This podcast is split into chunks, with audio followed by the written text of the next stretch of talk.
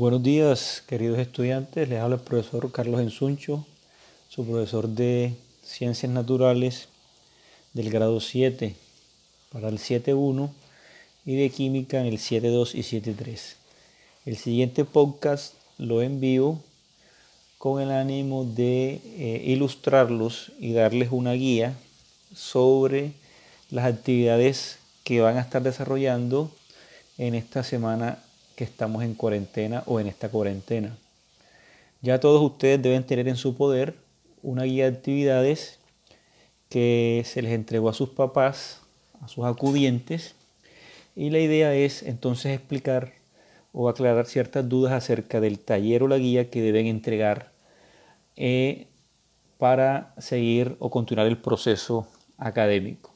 la guía está formada por 10 puntos eh, nosotros recordemos, eh, quedamos en la parte de química, eh, tanto para los tres grados, 7.1, 7.2, 7.3. Aquí hay 10 preguntas relacionadas con los temas tratados en el primer periodo y unos temas que pueden ir investigando y consultando para ir desarrollando las preguntas. Entonces la primera pregunta habla sobre o hace referencia a una tabla. Este ejercicio incluso lo hemos hecho ya en el salón de clases es una tabla donde usted va a completar eh, de acuerdo al símbolo que aparece en la primera columna. En la tabla usted observa unos elementos, en este caso tenemos oxígeno, carbono, nitrógeno, fósforo, hierro, plata, magnesio, selenio, aluminio y neón. Usted va a anotar enfrente de cada elemento el número atómico, el número másico y las partículas subatómicas que posee cada elemento. Eso lo hemos hecho en clase. Por ejemplo, si tenemos que el carbono tiene 6 protones, pues sabemos que su número atómico es 6, que representa la Z.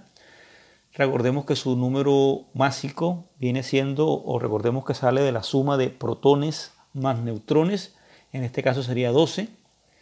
Como tiene 6 protones, en la, en, donde en la columna protones P colocamos 6, neutrones colocamos 6, recuerde que ahí sale el número másico, y electrones como recordemos también que como los átomos tienden a estar o tienden a, estar eléctricamente neutros, colocamos 6. Entonces vea que usted va a completar, así como hice con el carbono, número atómico 6, masa, masa, atómica 12, número de protones 6, neutrones 6, electrones 6, usted va a completar los demás elementos que hacen parte de la tabla. Es muy sencillo, eso lo hemos trabajado en clase y podemos desarrollarlo sin ninguna dificultad. Obvio, para ese primera pregunta debemos tener a la mano la tabla periódica. La segunda pregunta es muy sencilla, es una, eh, una pregunta donde hay unas afirmaciones, usted va a determinar y entre paréntesis va a anotar si la afirmación es falsa o es verdadera. La tercera pregunta es una relación de dos columnas donde usted con la tabla periódica en la mano, necesita la tabla periódica, usted tiene varios incisos de la A hasta la F y usted enfrente tiene unos elementos. Entonces, si usted con la tabla, usted busca en su tabla cuáles son los gases o los elementos que se consideran gases nobles. Usted busca enfrente la columna o los elementos que son los gases nobles y enfrente de eso coloca la letra que le corresponde. Entonces usted tiene ahí eh, ocho incisos para colocar ocho letras de acuerdo a los elementos que le corresponden a cada columna. Los elementos alcalinos usted los localiza en la columna de elementos y ahí coloca la letra que le corresponde. La cuarta pregunta dice, a continuación encontrarás una lista de elementos. Escribe enfrente de cada elemento qué productos, sustancias u objetos están formados por ellos. Esto está relacionado con qué sustancias de la vida cotidiana, qué productos que utilizamos generalmente y que vemos en el quehacer diario, están formados por los elementos que están en la primera columna. Por ejemplo, yo tengo el elemento flúor. Entonces yo tengo que buscar qué elementos o productos se elaboran, se fabrican o utilizo yo en mi vida, en mi quehacer diario con ese elemento flúor. Doy un ejemplo. Todos sabemos que el flúor es un elemento importantísimo y que se utiliza en la vida diaria para la fabricación de las cremas dentales. para mantener una buena higiene, oral. Entonces ahí enfrente colocamos flúor, el producto colocamos cremas dentales. Y así usted va a hacerlo con el cloro, con el litio, con el helio, sodio, fósforo, cobre, plata, yodo y plomo. Enfrente va a colocar producto, sustancia o objeto donde ese elemento haga parte de ese producto. La pregunta número 5, teniendo en cuenta el modelo atómico de Bohr, para eso tienen que hacer una consulta en un libro, en internet si es posible, pero incluso sin hacer la consulta usted puede desarrollar esa pregunta sin ningún problema. Identifica los siguientes elementos de la tabla periódica. Recuerde que los elementos nosotros en el, en el, salón los graficamos con un núcleo y con una nube de electrones girando a su alrededor. Recuerde que de acuerdo al número de protones y de acuerdo al número de electrones, usted puede fácilmente identificar qué elemento corresponde en la tabla periódica. Ahí usted tiene tres átomos representados por ese modelo atómico y usted va a notar en el cuadro el elemento que representa ese átomo. La pregunta 6 está relacionado con eh, el tema de la configuración electrónica y de la importancia que tienen los electrones al momento de hacer los enlaces.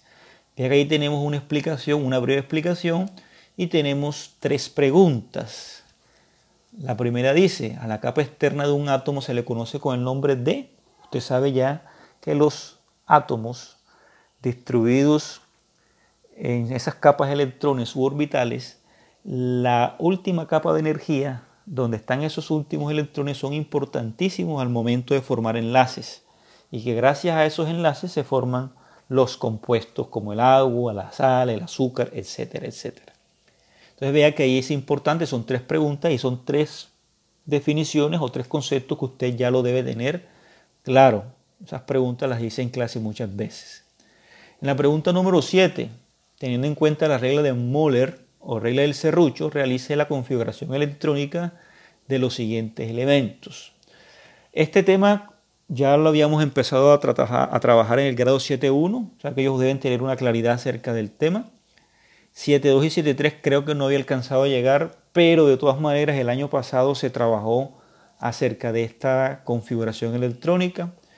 Eh, ahí tenemos, usted va a hacer la configuración electrónica del calcio, del azufre, del carbono y del sodio.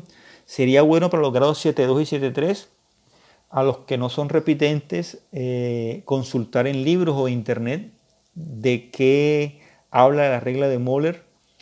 De todas maneras, ahí en el gráfico se muestra cómo es la configuración electrónica. Recuerde que para hacer esa configuración, usted debe primero buscar el número atómico del elemento que va a hacerlo. Por ejemplo, usted tiene que buscar el, elemento el, número atómico del calcio, del azufre, del carbono y del sodio. Y de acuerdo a eso usted va a hacer la configuración electrónica. Esta configuración se hace en base a los electrones que presenta el elemento. Por eso en esa gráfica o regla de Moller Comenzamos con 1S2, 2S2, 2P6, 3S2, 3P6. Vea que tiene un orden y la flecha va indicando eh, la dirección que le corresponde a la distribución electrónica. Por ejemplo, si usted va a hacer la distribución electrónica del carbono, cuyo número atómico es 6, usted va a hacer 1S2, 2S2 y 2P4. Vea que usted sumando los electrones, o sea, el, el número que aparece en el superíndice 1S2, usted le suma al 2S2, van 4, y 2P2 para completar 6 electrones, que serían la configuración electrónica del carbono.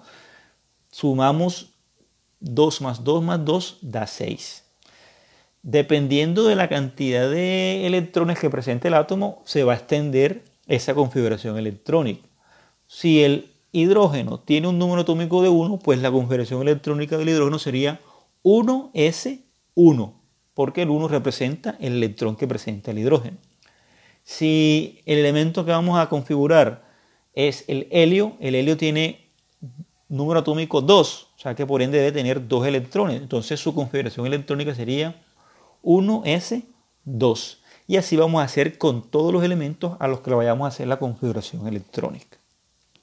Ahí para eso usted tiene la guía, esa regla de Moller. La pregunta 8. Aquí hay un párrafo y tenemos una gráfica donde tenemos, mostramos la formación del cloruro sódico, cloruro de sodio, comúnmente conocido como sal. Ahí mostramos entonces las, los niveles o capas de energía del sodio, del cloro y cómo este sodio regala o transfiere un electrón al cloro para formar ese compuesto denominado sal. Según esa gráfica y teniendo en cuenta que cuando se pierden electrones se queda con una carga y cuando se ganan electrones se quedan cargados los átomos ya sea positivo o negativamente, usted va a responder la pregunta o las tres preguntas que están ahí, la A, la B y la C. La pregunta número 9 eh, menciona, completa el párrafo con las siguientes palabras, tabla periódica, grupos, reactividad química, periodos, Dimitri Mendeleev y físico. Usted tiene un párrafo y en ese párrafo usted va a anotar esas seis palabras o siete palabras que están allí en los espacios en blanco.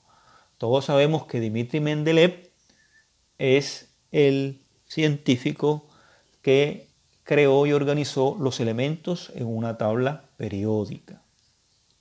La última pregunta, o la, perdón, la pregunta número 10, dice, ¿por qué razón se está destruyendo la capa de ozono en la atmósfera terrestre?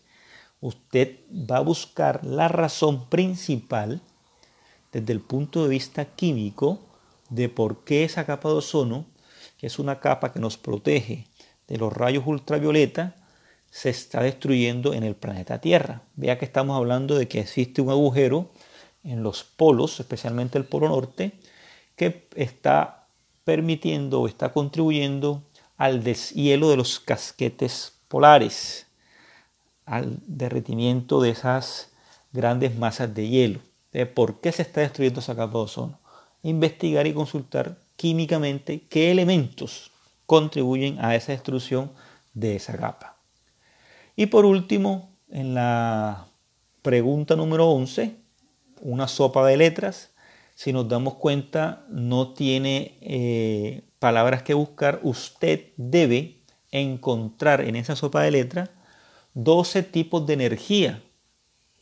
Al momento de encontrarlos, los encierra y los colorea para identificar esos 12 tipos de energías. Este tema se corresponde a la parte de física que también hemos trabajado. Generalmente ahí están 12 tipos de energía, especialmente energías renovables. Eh, por ejemplo, ahí tenemos la energía eh, eólica, la energía eh, hídrica, la energía mecánica, la energía cinética, la energía potencial, la energía nuclear y diferentes tipos de energías que son fundamentales para la supervivencia de las sociedades en el planeta. Entonces tenemos 11 preguntas, eh, todas son prácticamente de química porque eran las actividades que estábamos desarrollando en ese, antes de entrar en cuarentena. Son preguntas muy sencillas, si tienen alguna dificultad o alguna duda, pues revisen sus cuadernos, que ahí están gran parte de los temas que están aquí tratados. Eh, estas actividades podrán entregarlas en el transcurso de la semana Prográmense, tómense un tiempo, hagan de cuenta que están en, clases, eh, desarrollen eh, actividades diariamente de las diferentes asignaturas y así podrán para poder eh, entregar a tiempo cada una de las actividades.